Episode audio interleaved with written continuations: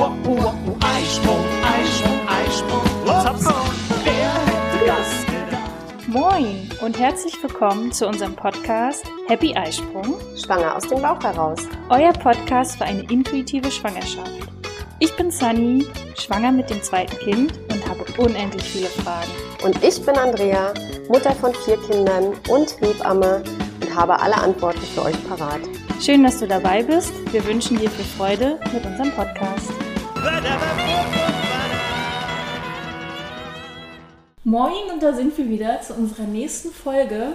Und auch dieses Mal ist es so, dass ich einfach direkt an Andrea übergebe. Erstmal hallo Andrea. Ja, wolltest du mich nicht begrüßen oder Ja, natürlich. Hallo Sunny Und- hallo an, da draußen. Genau.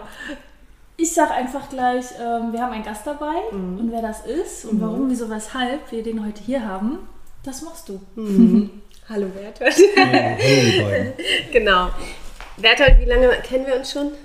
Oh, Voneinander wissen tun wir schon ganz lange, ne? ja, Und unsere Arbeit gegenseitig schätzen tun wir auch schon ganz lange. ja, Aber so richtig seit einem Jahr? ja, vielleicht anderthalb Jahre, ne? Ja, genau, so sagen. anderthalb Jahre. So, genau. Wer ist Berthold Martens? Ja, ich heiße Bertolt Martens, bin 63 Jahre alt. Was man dir nicht ansieht. Ja, ja, zwei Kinder, drei Enkelkinder, verheiratet, immer noch mit derselben Frau, eigentlich auch mit der, mit der Traumfrau, ja, Stark. Ja. genau, das ist stark. Die hat auch einiges schon miterlebt mit mir und auch mitgemacht, wie das wahrscheinlich immer so ist, ne? wenn Ja. man schon so lange verheiratet ist, Ja. ja. Sie hat mir immer den Rücken freigehalten bei allem, was ich gemacht habe. Super. Das ist natürlich super, genau. Ja, ich habe Abitur gemacht am jetzigen Christophorus-Gymnasium in Rostock. An der, ist jetzt ja dieses Sportgymnasium und war selber Leistungssportler und habe dann nach der aktiven Laufbahn fünf Jahre Sportwissenschaften studiert mit Abschluss in Leipzig an der Hochschule. War dann kurze Zeit bis zum Zusammenbruch der ehemaligen DDR auch im Leistungssport tätig. Was hast du gemacht? Ja, Leichtathletiktrainer. Leichtathletik-Trainer, aber in deiner aktiven Laufbahn, so, was na, warst ja, du? da war ich auch Leichtathlet, da habe ich Diskus geworfen und Kugel gestoßen. Ah. Und bemühe mich jetzt schon sozusagen 40 Jahre, diese Kilos, die ich damals antrainiert habe, wieder loszuwerden. Ach, Immer mit, immer mit dem Gefühl, zu schwer zu sein. Wie, viel, wie viele Frauen ja auch. Ne? Also Ja, das finde ich ja spannend. Äh, Also ihr seht ja jetzt Berthold nicht, aber du bist, wie groß bist du? Ich bin zwei Meter groß. ja, ein Riese. Ist das eine, ist das eine typische Statur für einen Diskuswerfer? Ja, Ah, ja, also es ist so, dass, dass man zum Diskuswerfen, äh, da braucht man ja lange Hebel. Ja, Ah, da kommt also die Physik ins Spiel, oder Physik, ja. Da ist ja Kraft gleich Masse mal Beschleunigung. Ja. Und je länger der Beschleunigungsweg ist, und wenn man da die richtige Kraft drauf modelliert, dann hat man auch gute Ergebnisse. Ja. F ist gleich M mal A. Und hattest du gute Ergebnisse? Ja, leider nicht so richtig. Ich war, ich war so in der ehemaligen DDR im Männerbereich immer so Fünfter oder Sechster. Bin dann eigentlich, eigentlich zum Schluss, nachdem ich dann offiziell aufgehört hatte mit dem richtigen Leistungssport, dann hatte ich eigentlich meinen größten Erfolg, bin ich mal DDR äh, Studentenmeister geworden im Diskuswerfen. Jawohl, genau. Ja. Bin ich mal gewesen, ja. Ja. Okay, Super. was kam nach Leipzig? Was hast du dann gemacht? Ja, nach Leipzig kam dann halt meine, meine Laufbahn als, als Trainer. Und da habe ich äh, zuerst eine wunderbare Stelle gehabt an der, in Rostock an der Uni. Das war ja so, dass in der ehemaligen DDR der Sport eine große Rolle gespielt hat. Und da war ich hauptamtlicher Leichtathletiktrainer bei der Hochschulsportgemeinschaft in Rostock, die ja der Universität angegliedert ist. Ja, das habe ich gemacht. Bis dann leider, das war wirklich leider, dann die NVA-Zeit kam. Weil ich habe nicht mehr damit gerechnet so richtig, dass man einen 25-jährigen Mann, der schon Frau und Kind hat und arbeitet, auch noch 18 Monate gebrauchen kann. ja, das war so, die, die Zeit war, ja, die war nicht so schön. Ich hätte mir alle, ich habe ja, man hat ja als DDR-Leistungssportler wirklich, das muss man ja mal so sagen, privilegiert gelebt und hat sich nicht vorstellen können, dass man hinterher auch ja nicht viel wert ist, sag ich mal so. Das habe ich dann halt erlebt. So, und dann, aber haben wir während der, quasi während meiner Armeezeit, äh, haben wir dann den Umzug klar gemacht, äh, hierher in meinen Heimatort, hier in Grevesmühlen, wo, wo jetzt auch die Praxis ist, Wo wir jetzt auch sitzen. wo wir jetzt auch sitzen. Ja. Ja, und äh, wo wir dann mit Hilfe meiner, meiner Verwandtschaft und meines Vaters vor allen Dingen eben auch ein DDR-Haus gebaut haben und ich dann wiederum als Trainer gearbeitet habe, wieder als Leichtathletiktrainer, aber halt nur kurze Zeit, bis dann die, sich die Wende andeutete sozusagen. Meine Frau, Heike Martens, äh, die übrigens mal eine sehr gute 800-Meter-Läuferin war, sogar mal einen Hallenweltrekord gelaufen ist und sogar einen Wikipedia-Eintrag hat. Ja. Nein, ernst? Doch, ganz im Ernst, ja. Sie sieht auch noch mega gut trainiert aus. die ist auch- wir haben sie auch- eben gerade ja. gesehen. Ja, Das Genau. ist der Sport, ne? ja. gen- genau. Sport verbindet. Genau. Naja, lange Rede, kurzer Sinn, haben wir Haus gebaut und äh, sind hier wieder heimisch geworden. Meine Frau hat immer den Drang gehabt, als Physiotherapeutin sich selbstständig zu machen. Sie hat einen regen Briefverkehr damals mit der Staatsführung schon der ehemaligen DDR geführt und wir haben immer eine abschlägige, abschlägige Bescheide bekommen, dass es nicht notwendig ist, in der DDR selbstständig zu sein, weil ja die, das staatliche System ausreichend ist. Ja, meine Frau hat dann kurz bevor die Wende kam, also als diese, ich sag mal, diese revolutionäre Situation eingetreten ist, hat sie die Erlaubnis bekommen vom ehemaligen Bezirksarzt, sich selbstständig zu machen. Hat das dann sofort gemacht. Wir haben dann sofort hier das Haus so umgebaut, dass sie sich selbstständig machen konnte. Ich habe dann, weil ich gefühlt habe, dass sich die Zeiten ändern, habe dann gekündigt meine Arbeitsstelle, hatte mir aber vorher, habe mich vorher beworben in Rostock, an der medizinischen Fachschule und habe noch 1989 oder 90, kann ich nicht mehr genau sagen, habe ich ein, eine Physiotherapieausbildung angefangen in Rostock, ne? die, dann, die dann 91 zu Ende war. Und dann haben wir hier beide, meine Frau und ich, hart gearbeitet, physiotherapeutisch. Und ich sag mal so, die ersten zehn Jahre, da habe ich, war ich derjenige, der von morgens bis abends manualtherapeutisch unterwegs war, weil mir das einfach aus meinem Sportstudium heraus und auch aus der Leistungssportzeit geläufig war und auch Sinn machte. Bis ich dann äh, 1999, kurz vor Weihnachten, eigentlich Urlaub vorhatte und dann klopfte hier eine damalige Olympiasiegerin an die Tür, die Urlaub machte in Boltenhagen. Das war damals Astrid Kummernuss, also eine Ah ja. Kugelstoßerin, Olympiasiegerin, Weltmeisterin. Sie kannte mich nicht. Ich kannte sie sehr wohl. Obwohl ich zugeben muss, also zehn Jahre lang mich überhaupt nicht für den Sport interessiert zu haben, weil einfach der Aufbau hier in der Praxis und diese, Ja. der war natürlich extrem. Und die Worte von Astrid waren damals, Herr Marens, ich habe gehört, Sie sind hier unter den Blinden der Einäugige. Können Sie sich ihr, mein Knie mal bitte angucken? Ach, krass. Krass, ja. Und ich war auch krass aufgeregt. krass aufgeregt und habe dann gesagt, komm, kommen Sie mal rein. Habe sie dann nach allen, all meinen Dingen, die ich so konnte und wusste, behandelt und war damals, glaube ich, auch ein guter Manualtherapeut. Ja, lange Rede, kurzer Sinn. Sie hat mich dann nach zwei Behandlungen gefragt, ob ich mir vorstellen könnte, sie zu betreuen. Genau. Ich habe dann natürlich die Chance ergriffen, habe das gemacht und bin In dann deinem so, jugendlichen in Leichtsinn. meinem jugendlichen Leichtsinn. bin dann 1999 im Sommer mit ihr zusammen nach Sevilla geflogen zur Weltmeisterschaft, wo Astrid auch nochmal Weltmeister wurde und habe dort, und das ist jetzt das ist auch der entscheidende Punkt, habe dort äh, amerikanische Osteopathen kennengelernt. Weil ihr müsst euch, so, müsst euch das so vorstellen, wenn irgendwo Weltmeisterschaften oder Olympische Spiele stattfinden, dann gibt es immer ein Hauptstadion und einen Nebenplatz. Und um diesen Nebenplatz herum befinden sich die Zelte der medizinischen Abteilungen. Und dann ist man natürlich sehr neugierig und guckt sich das alles an. Warst ja da mittendrin so, ne? Da war ich mittendrin, ja. Und habe dann festgestellt, dass, Ja. dass die Dinge, die wir so machen, super gut sind, aber dass es halt auch eine andere Griffe gibt. Ne? Da waren halt, weil ich- die, waren, die kamen mir komisch vor. Den Bauch anfassen, die Augen anfassen. Ich habe gedacht, was soll das? Und wie gesagt, es war Oste Osteopathie. Naja, als wir dann zu Hause waren, habe ich mich gekümmert und geguckt, was ist Osteopathie. Und damals gab es zwei Varianten. Eine war in Bremen und eine war in Berlin. Äh, jeweils fünf Jahre berufsbegleitend. Und ich habe mich dann für die, habe mich in Bremen beworben, bin angekommen und bin dann fünf Jahre von 99 bis 2004 nach Bremen gefahren und habe dann den Osteopathieabschluss gemacht und arbeite halt seitdem auch nur noch rein osteopathisch. Also Aber du hast auch einen Heilpraktikerabschluss, ne? genau, Ja. das, ist, äh, das ist ganz wichtig. Ne? Ja. Es ist nach wie vor so in Deutschland, dass der, diese fünfjährige Osteopathieausbildung kein Beruf ist. Ja, also in Deutschland dürfen nur Heilpraktiker und Ärzte Osteopathie ausüben. Das ist so. Ich will das auch nicht kommentieren. Das ist ein politisches Problem.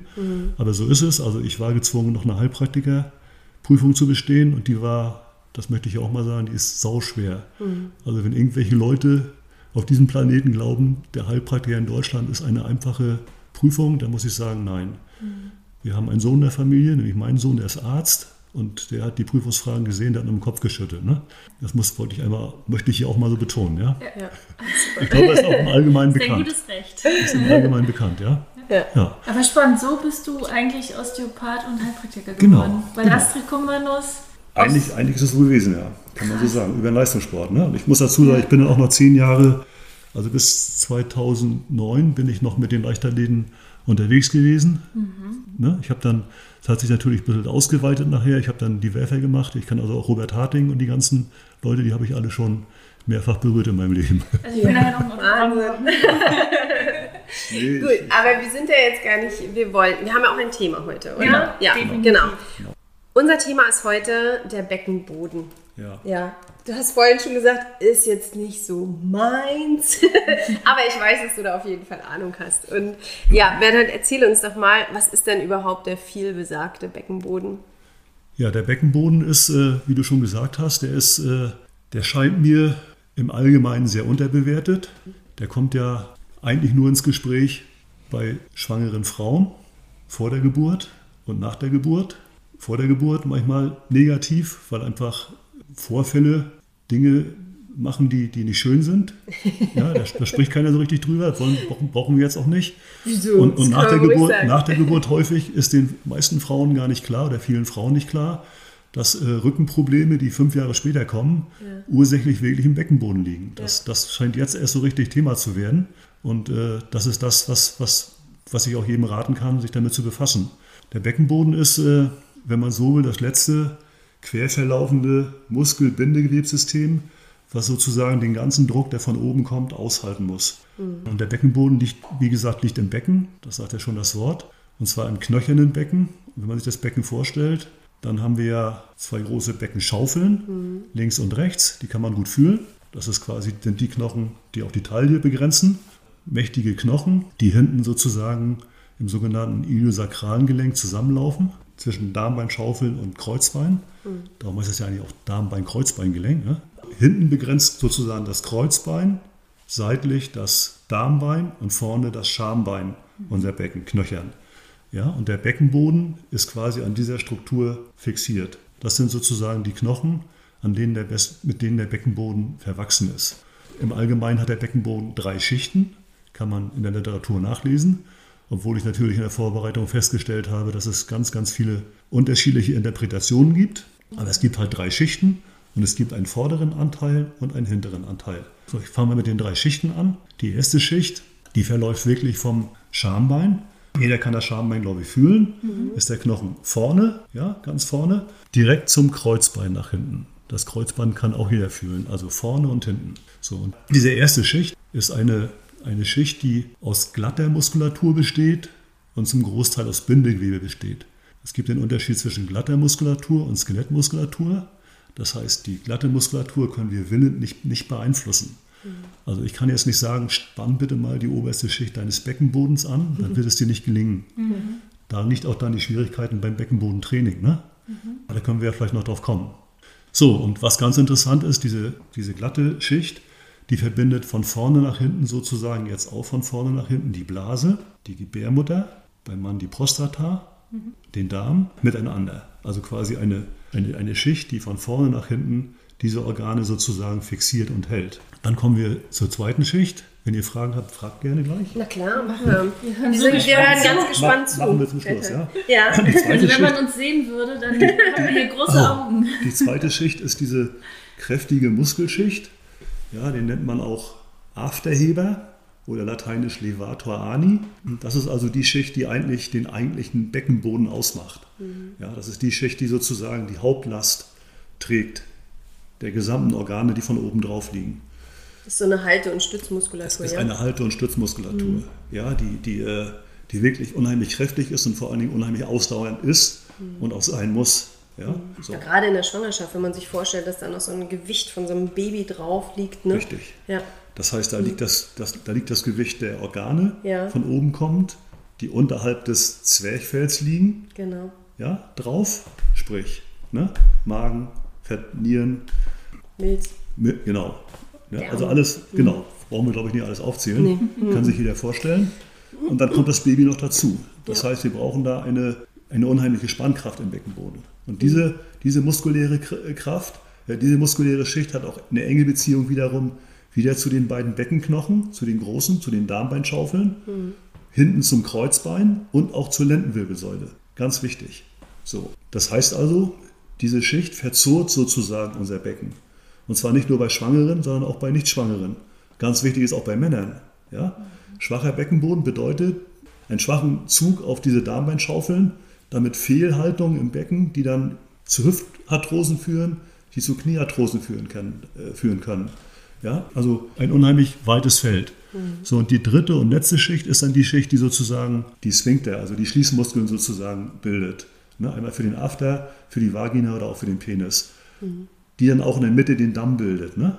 der ja gerade bei Geburten unheimlich viel aushalten muss, sehr strapaziert ist, häufig reißt, beziehungsweise häufig auch geschnitten werden muss.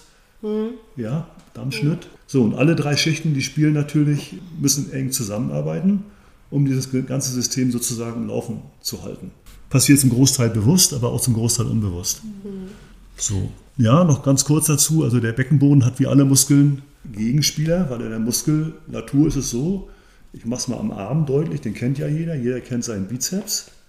Der Bizeps zieht als Muskel über das Ellbogengelenk und sein Gegenspieler, also sein genau auf der, anderen, auf der anderen Seite liegende Muskel, ist der Trizeps. Das heißt, wenn der eine Muskel anspannt, entspannt der andere Muskel. Also ich spanne den Bizeps an und der Trizeps entspannt. Ich spanne den Trizeps an, also strecke meinen Arm und der Bizeps entspannt. Beide Muskeln müssen ständig mit gleicher Kraft über das Gelenk ziehen, damit das Gelenk vernünftig im Winkel bleibt. So, und der große Gegenspieler, man sagt auch Antagonist dazu, des Beckenbodens, ist das Zwerchfell, also unser Atemmuskel. Das heißt, wenn das Zwerchfell, wenn der Atemmuskel anspannt, das passiert, wenn ich tief Luft hole, entspannt der Beckenboden. Spanne ich den Beckenboden an, entspannt der Atemmuskel. Es gibt nur eine einzige Ausnahme, wo beide zusammenarbeiten. Das nennt man dann Synergismus, wenn nämlich die Presswehe da ist. Ja, dann arbeiten beide zusammen. Das hat die Natur so eingerichtet. Und das gibt es auch nirgendwo anders in der Muskulatur. Ja, ja, es ist mal so das Grobe, was ihr euch jetzt so dazu zu sagen habt, wenn ihr Fragen habt. Ja, also du hattest ja gesagt, oder du hast ja schön dieses Bild hergestellt, ne? die quer verlaufende Beckenbodenmuskulatur, was die für eine Kraft hat, äh, alle unsere Organe, inklusive das Baby, zu halten. Ne? Und was es da für eine Entspannung braucht, ja, vielleicht auch mit Hilfe der Atmung, hast du ja auch kurz äh, erwähnt, dass da eben dann auch Platz gemacht wird, dass da ein Baby wirklich dann auch durchgeboren werden kann. Ne?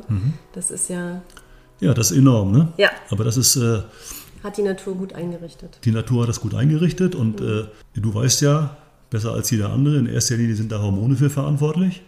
Das heißt, in dem Moment, wo die Frau schwanger ist, wo die, wo die Samenzelle die Eizelle befruchtet, ja, und sozusagen die erste Zelle entsteht, die nennt man ja Zygote, die ist noch zweigeschlechtlich. Ich glaube, jeder, der im Biologieunterricht ein bisschen aufgepasst hat, der weiß das noch. Lang, lang ist her. Lang, lang ist her. genau. So, und dann geht die Zellteilung los. Dann, das heißt, dann entsteht aus, diesen, aus dieser Zygote entstehen dann die Organsysteme.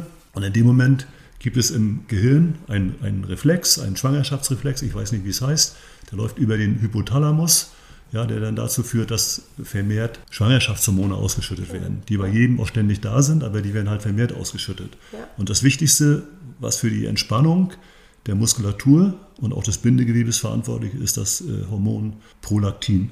Ja? So, und dieser Prolaktinausschuss, der ist einfach enorm und der führt dazu, dass einfach keine Frau dieser Welt Angst haben muss, dass irgendwas schlimm ist, dass da nichts durchpasst. Also das ist sensationell, wie der Beckenboden sich dann wieder nachgibt und sich einfach dieser, der Evolution fügt und ein Kind zur Welt kommen lässt.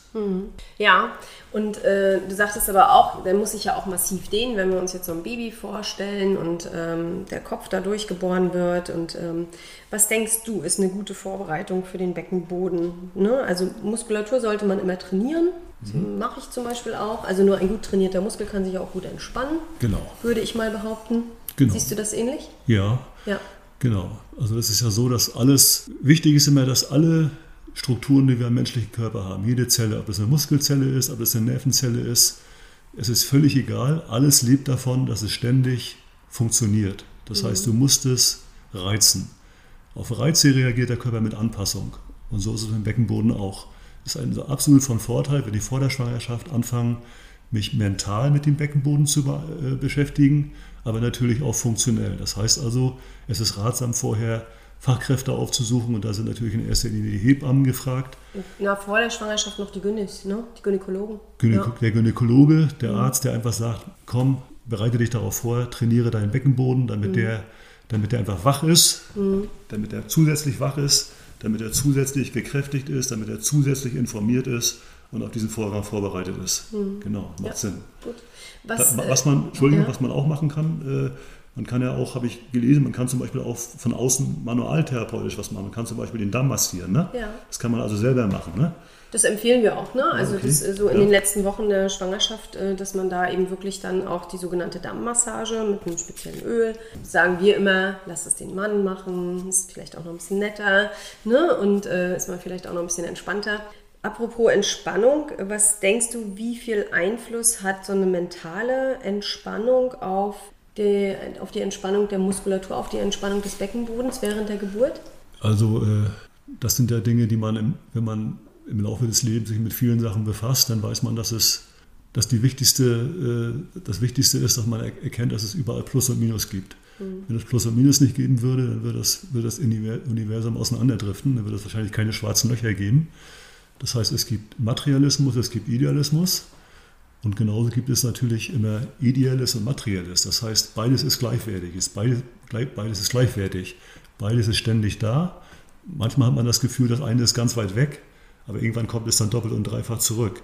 Also ich will nur sagen, der mentale und ideelle Einfluss, der ist genauso wichtig wie der, wie der materielle. Ich muss mich damit positiv geistig auseinandersetzen und darf nicht nur das Körperliche sehen. Das ist gleichwertig. Okay. Ich sage da gleichwertig zu. Jetzt haben wir ja schon zur Geburt und Schwangerschaft ein bisschen gesprochen. Was denkst du, oder ich sehe sehr oft, dass bei einigen Frauen es ganz schön vernachlässigt wird, der Beckenboden nach der Geburt, dass der wieder gut äh, trainiert wird. Du hattest das vorhin schon angesprochen. Äh, man hat dem nicht so viel Bedeutung beigemessen und dann kommen die Frauen später, so fünf Jahre später, an mit Rückenschmerzen. Ich glaube, Sani, du bist ja auch davon betroffen. Ne?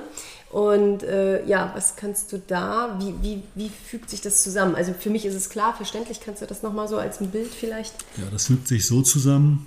Jeder Mensch auf dieser Welt kann sich ein Segelschiff vorstellen. Wir sind ja hier oben an der Ostsee und zwei dieser netten Frauen, die mich gerade interviewen, kommen ja aus Wismar. Im Hafen liegt die Pöhler Kocke und diese Pöhler Kocke hat, glaube ich, gerade einen neuen Mast bekommen aus dem Harz, einen wunderschönen großen Stamm. So, und dieser große Stamm, stellen wir uns mal vor, dieser große Stamm ist unsere Wirbelsäule und dieser große Stamm ist unten im Rumpf des Schiffes befestigt. Und ich glaube, jeder hat sich schon seine Gedanken gemacht, wie kann das eigentlich sein, wenn diese Kraft auf diesen Mast wirkt, dass der nicht abbricht. So, und stellt euch bitte vor, dass die Wirbelsäule sozusagen im Becken steht, also im Beckenboden steht. Ja. Das heißt, eine Instabilität im Beckenboden bedeutet, wenn Sturm aufkommt, sprich später das Leben, mit Belastung wird der Mast instabil und ich habe Rückenschmerzen. Vielleicht ist so ganz einfach erklärt. Das ist super erklärt. Genau. Also jeder mal Ja. in die Pöhler Kocke, mal gucken, wie, wie der unten festgemacht ist. Stellt Ja. euch vor, das ist euer Beckenboden, der muss feststehen, damit der Segelmast die Stürme des Lebens auch hinterher aushält. Das ist schön, die Stürme des Genau. Lebens. Die aber auch mental sein können, nicht nur körperlich. Ja, was, was kannst du sagen? Also wenn jetzt Frauen, ich weiß, dass sie es sehr oft vernachlässigen, es gibt auch Frauen, die bis heute noch ähm, sagen, ach Rückbildung, das brauche ich nicht, ich bin ja schon wieder schlank, mein Bauch ist ja schon wieder weg, das geht ja ganz von alleine.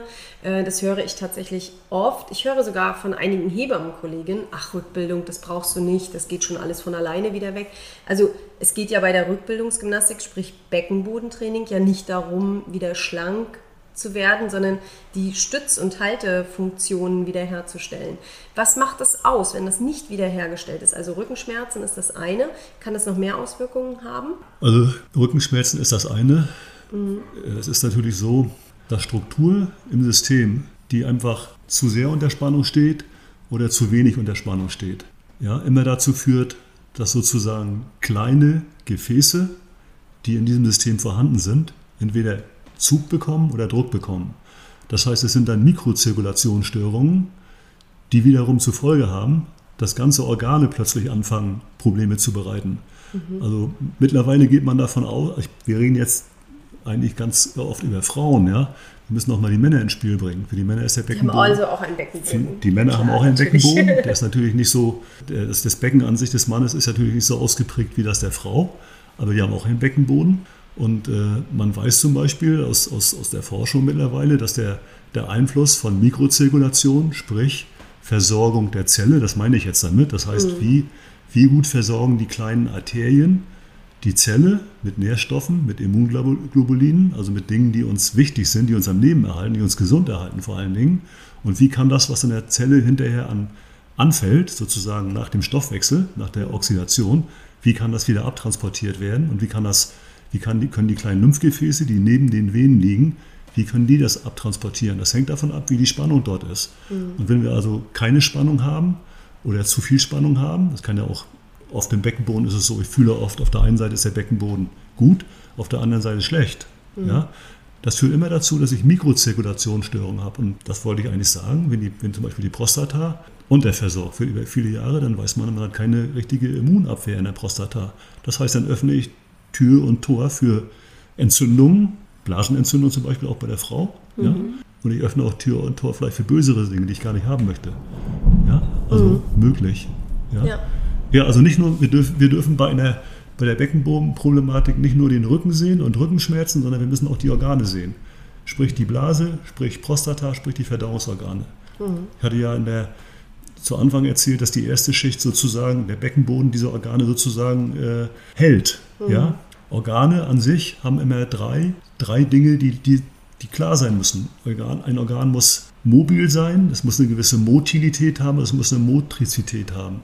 Ich fange mal mit der Mobilität an. Die Mobilität ist sozusagen die, die Bewegung des Organs gegenüber den anderen Organen.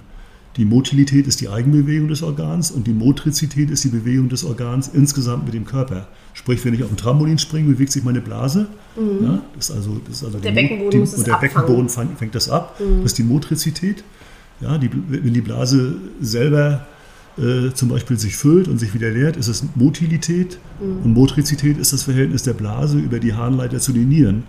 Wenn der Beckenboden schwach ist, dann ist das ganze System indifferent. Ja? Dann Das sind dann diese so, sogenannten Inkontinenzstörungen, ne? zum Beispiel, ja. Ja. zum Ja. Beispiel. Oder auch Senkungsprobleme. Oder aus Senkungsprobleme, ja. Wir haben ja, ich habe ja vorhin gerade äh, über die, über die Venen auch gesprochen, ne? Schwäche ist immer in der Endkonsequenz auch ein, ein Problem für, für Inkontinent und für, für Krampfadern, ja. ja.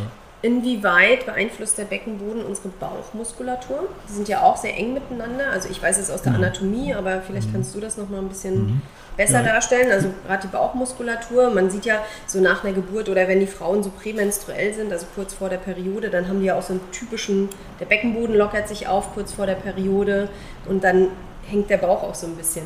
Ja? Kannst du Ja. das noch mal in Zusammenhang bringen? Ja, also das kann ich in Zusammenhang bringen, natürlich. Äh, Es ist einfach so, dass der Beckenboden und die Bauchmuskeln teilweise ja auch synergistisch, synergistisch zusammenarbeiten. Ne? Im Übrigen auch mit der Gesäßmuskulatur. Ist ja ganz wichtig, diese Zusammen Zusammenarbeit Beckenboden, Gesäßmuskulatur, Bauchmuskulatur, die macht nämlich die sogenannte Beckenkippung. Ne? So, Ja. Das heißt also, jetzt kommen wir vielleicht... Jetzt Wir kommen müssen mal ganz kurz sagen, hier geht gerade die Welt unter. Ja, Sollte man das jetzt Welt hören? unter. Ja, geht gerade die Welt unter. Genau. gerade Ja, die Welt entschuldige unter. Passt das zum Thema? Also Nein. Eigentlich spielst du mir jetzt den, den Ball zu, weil ich einfach, es ist einfach so, wir haben ja vorhin schon darüber gesprochen, teilweise glatte Muskulatur, teilweise Skelettmuskulatur und natürlich Befestigung des Beckenbodens. Der Beckenboden ist nie alleine, so wie alles nie alleine ist. Ja. Er spielt immer im Konzert alle anderen Muskeln mit. Ja? Das heißt also, wenn ich ihn vernünftig beüben will, dann ist es ganz schwierig, irgendwas isoliert zu machen. Das heißt also, ein korrektes Bauchmuskeltraining hat immer einen Einfluss auf den Beckenboden. Ja, ein korrektes Training des Gluteus maximus, also des großen Gesäßmuskels, hat immer Einfluss auf den Beckenboden. Das muss man immer, immer äh, im Gesamtkonzept sehen. Und ich selber, ich bin eigentlich Fan von, von reflektorischen, von, reflektorischen Training, also von neurophysiologischem Training, sagt man ja dazu.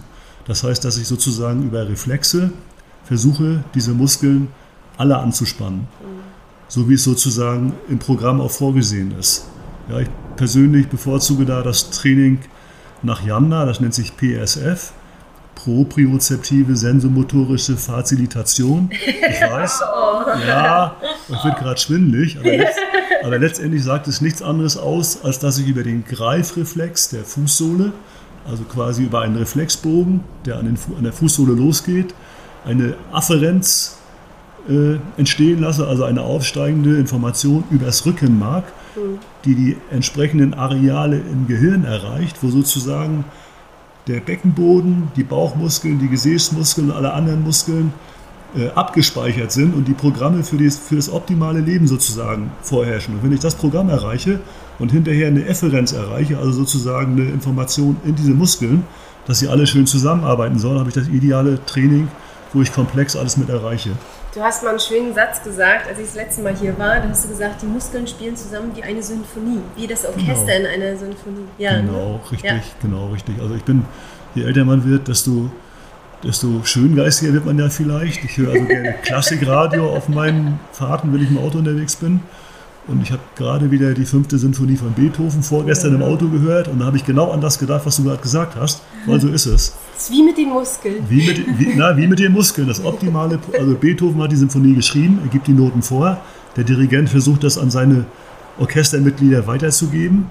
So, und je mehr Leute keine Lust haben, da mitzuspielen oder die falschen Noten spielen, desto desolater ist die ganze Geschichte.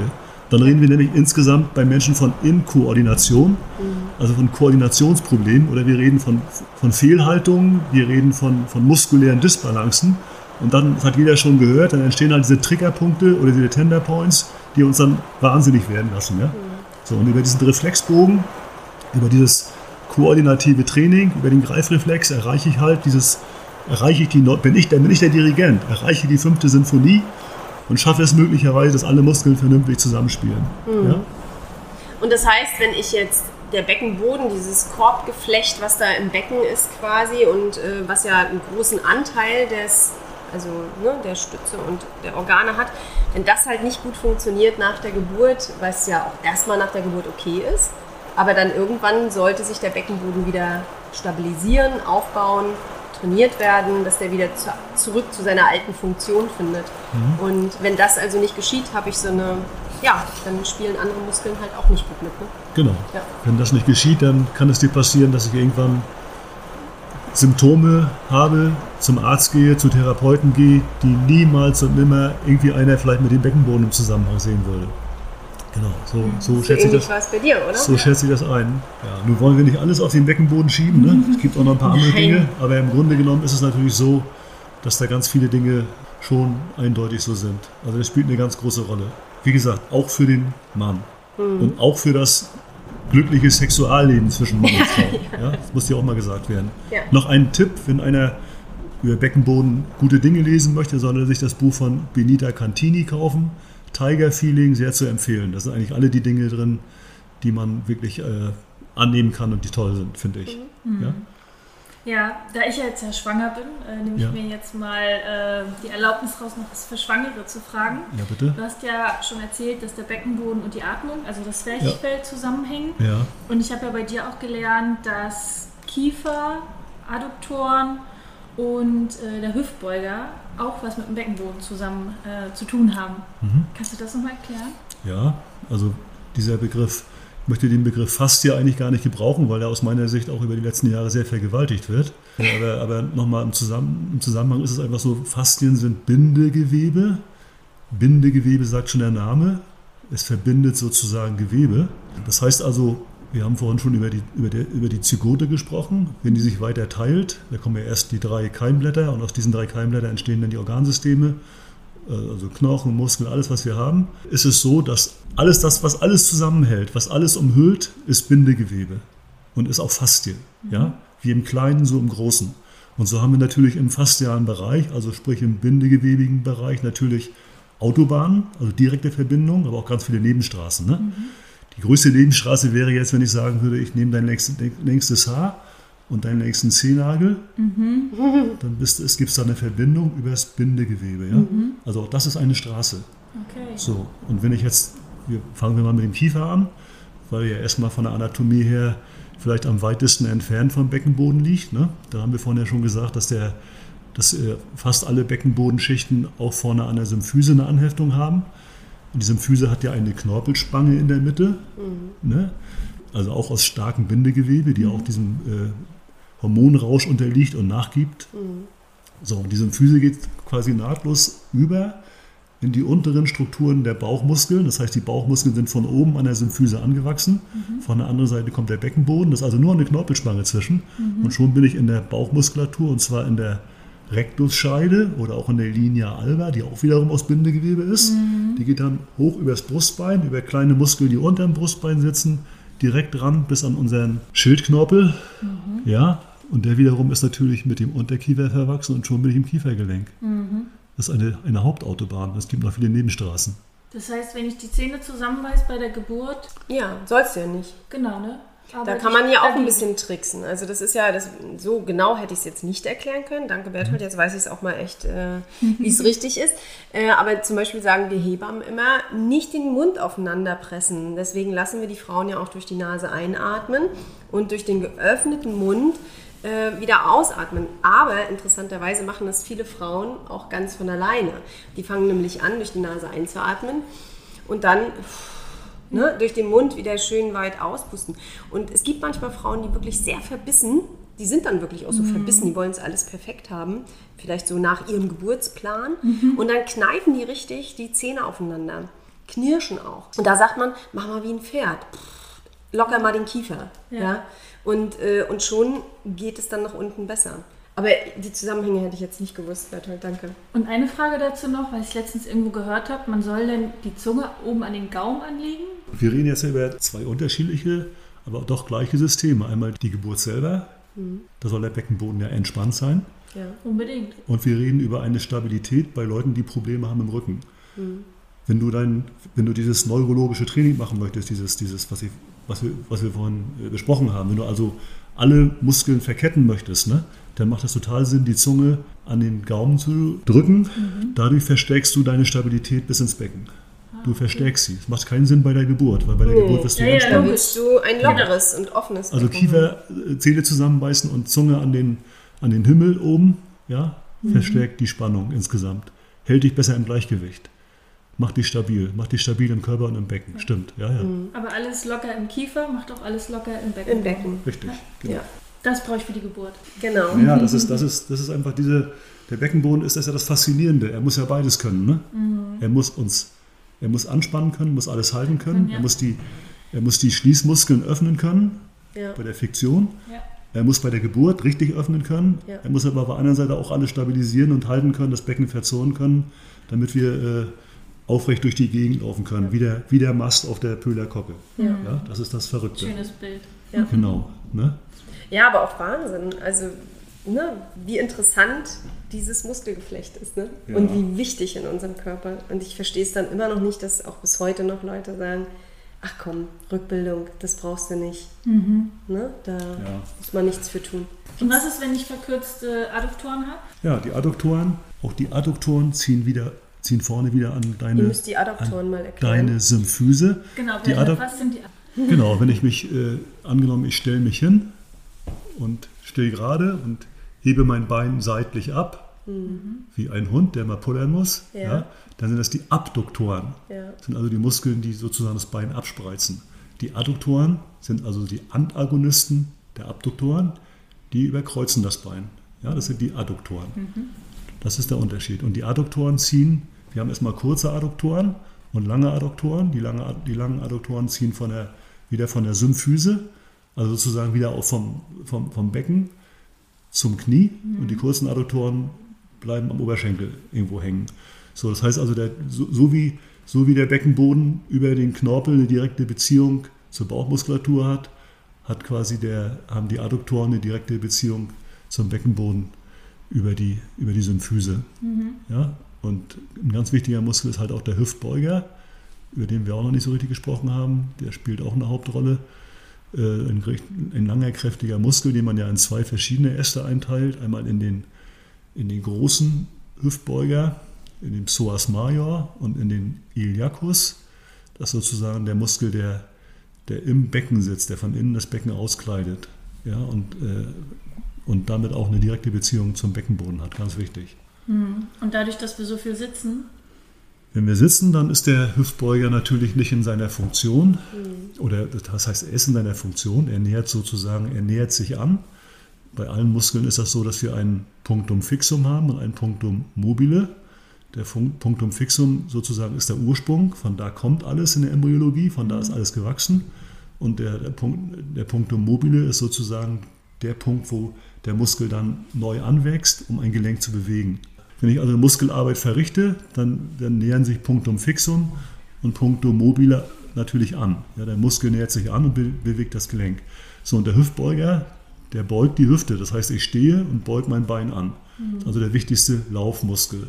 So, in dem Moment, wo ich sitze, habe ich den Muskel ständig qua- quasi angebeugt, ohne ihn zu belasten. Und da gewöhnen sich die Strukturen dran. Das heißt, die, alles reagiert auf Informationen. Und wenn ich ein Leben lang informiere, sei immer schön angenähert, Muskel, brauchst dich auch nicht bewegen, dann ver verändert sich einfach die Zellstruktur. Dann gibt es eine, ich will nicht von der Verkürzung reden, aber schon eine gewisse Tonisierung, die dazu führt, dass der Muskel einfach unter Spannung steht, wenn ich ihn benutze und damit macht er dann auch Probleme, da wo er festgewachsen ist. Ja, ganz typisch. Und wichtig ist zu wissen, das ist einfach auch ein Zusammenspiel. Vielleicht ist es auch ein bisschen zu kompliziert, aber der, der Antagonist des Hüftbeugers ist der große Gesäßmuskel.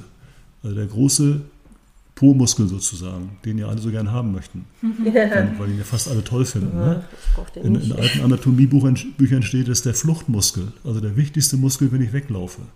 Und der ist der Gegenspieler für den Hüftbeuger.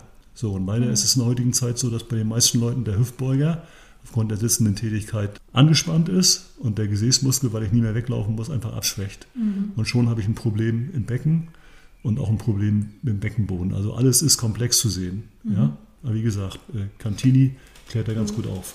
Meinst du denn, dass so eine, ich sag mal, unsere Alltagsträgheit, äh, um das mal jetzt vorsichtig auszudrücken, ne, ähm, dieses viele Sitzen, viele Ruhen, die Frauen bewegen sich nicht mehr so viel. Es ist ja nicht mehr wie früher, wo die auf dem Feld in die Hocke und wieder hoch und sich gebeugt und mehr gelaufen sind, weil es eben noch nicht so Autos gab und so. Diese Bewegungsarmut in unserem Alltag, dass das vielleicht auch zu solchen schlechteren Geburtsverläufen Verläufen heutzutage führen kann? Was denkst du da aus muskulärer Sicht? Ja, aus muskulärer Sicht, ja, es ist einfach hundertprozentig so. Es ist ja so, wir, wir befinden uns ja in einer Zeit der, ich sag mal, der, der Digitalisierung, der, diese, des, des Homeoffice. Ja, es gibt ganz viele Menschen, die arbeiten halt nicht mehr körperlich, sondern mehr oder weniger geistig am Schreibtisch. Das hat die Zeit so mit sich gebracht. Ne? Es gab also ja immer, immer Epochen in der Menschheitsgeschichte, zum Beispiel die industrielle Revolution. Wir befinden uns gerade in der Zeit der Digitalisierung.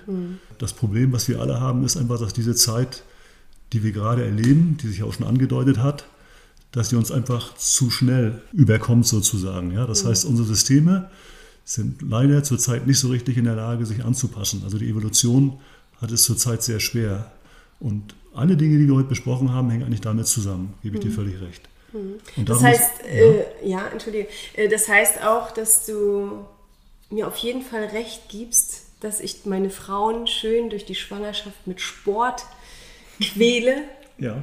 Das Gebe ist gut, gebe ja? Ja, ich gebe dir Schön. total recht, weil wir sind, in der Endkonsequenz sind wir nach wie vor Jäger und Sammler. Ja.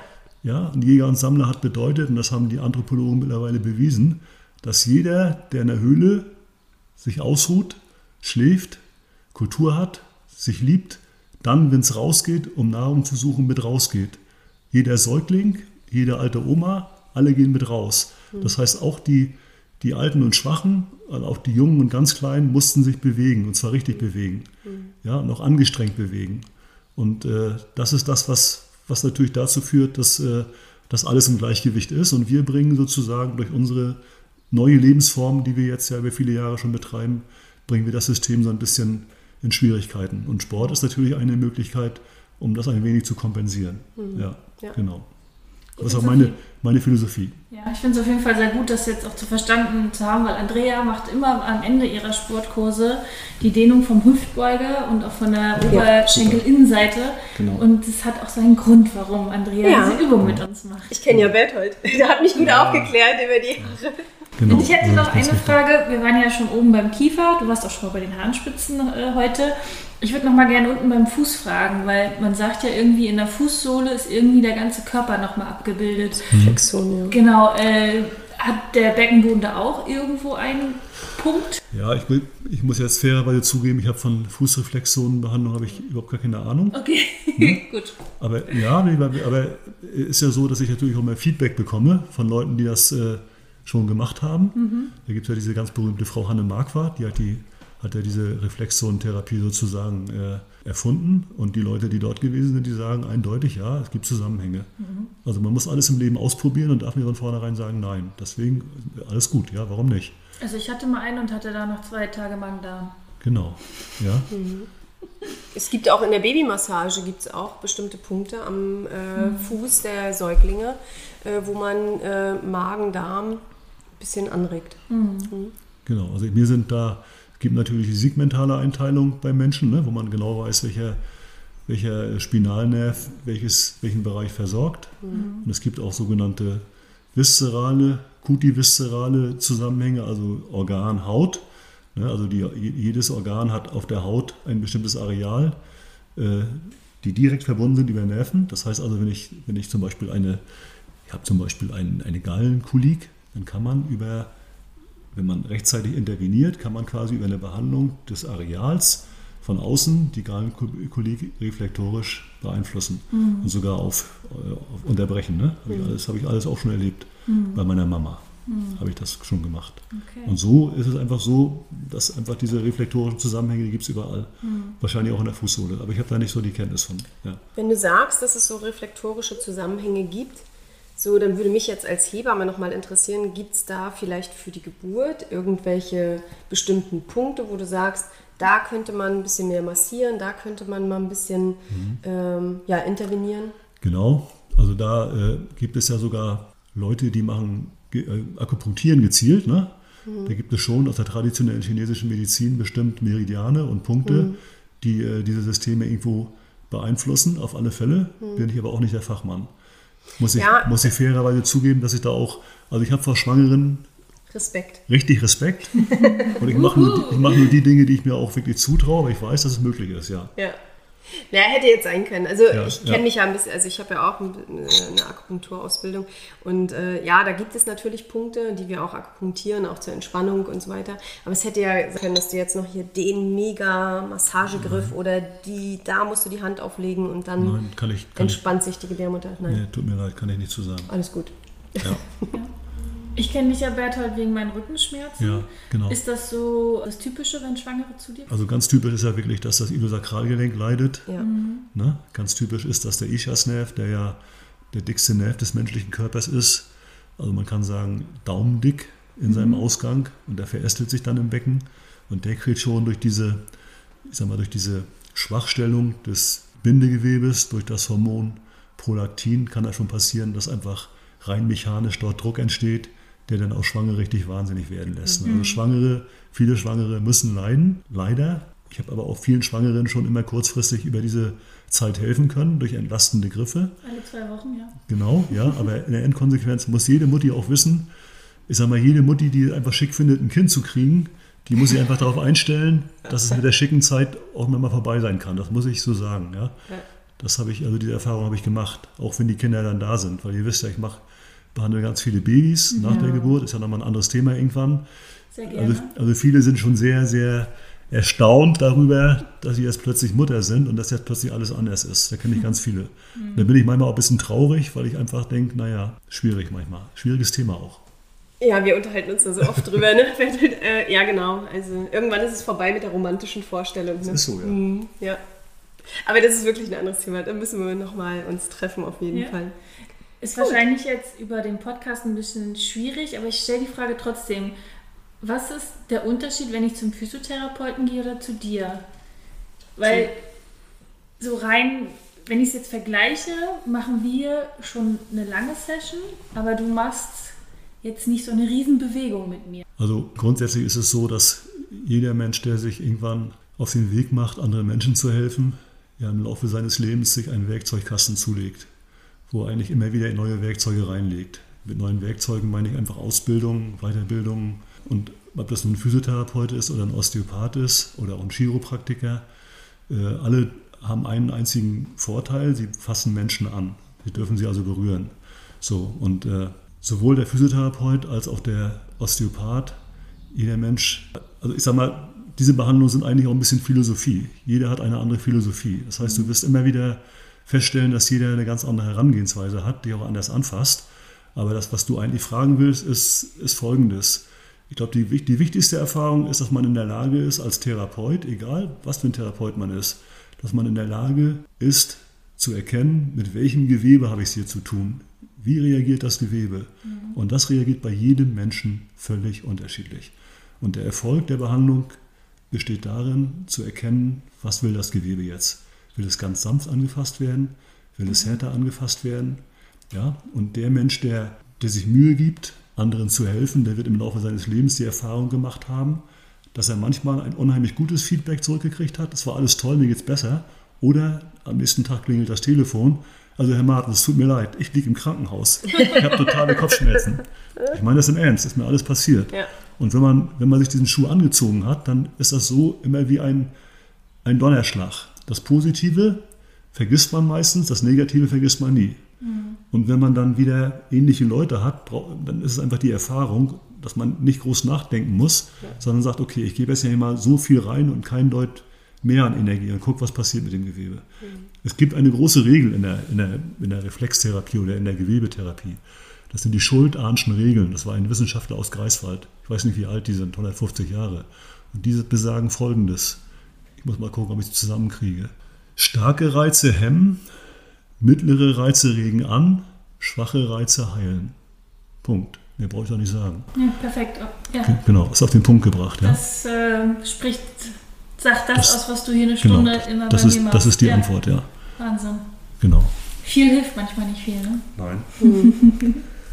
Prima. Ja.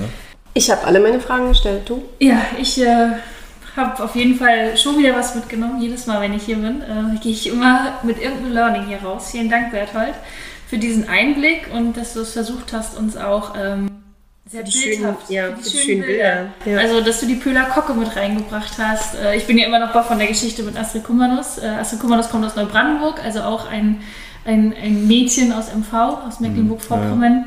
Schön, was wir hier so alles haben ne, in unserem Bundesland. ja, wunderbar, gerne, ja. Gut, dann Okay. vielen Dank an Berthold, vielen Dank an Andrea. Gerne. Wir freuen uns, dass du auch heute zugehört hast. Wir hoffen, du konntest auch aus dieser Folge interessante Impulse mitnehmen. Gib uns gerne Feedback oder stelle uns weitere Fragen an. Frage at happy-eisprung.de oder schau gerne auch in unserer Facebook-Gruppe vorbei. Die heißt Schwangerschaft, natürlich gesund, glücklich wir. Bis zur nächsten Folge, wenn es wieder heißt Happy Eisprung. Schwanger aus dem Bauch heraus. Ahoi!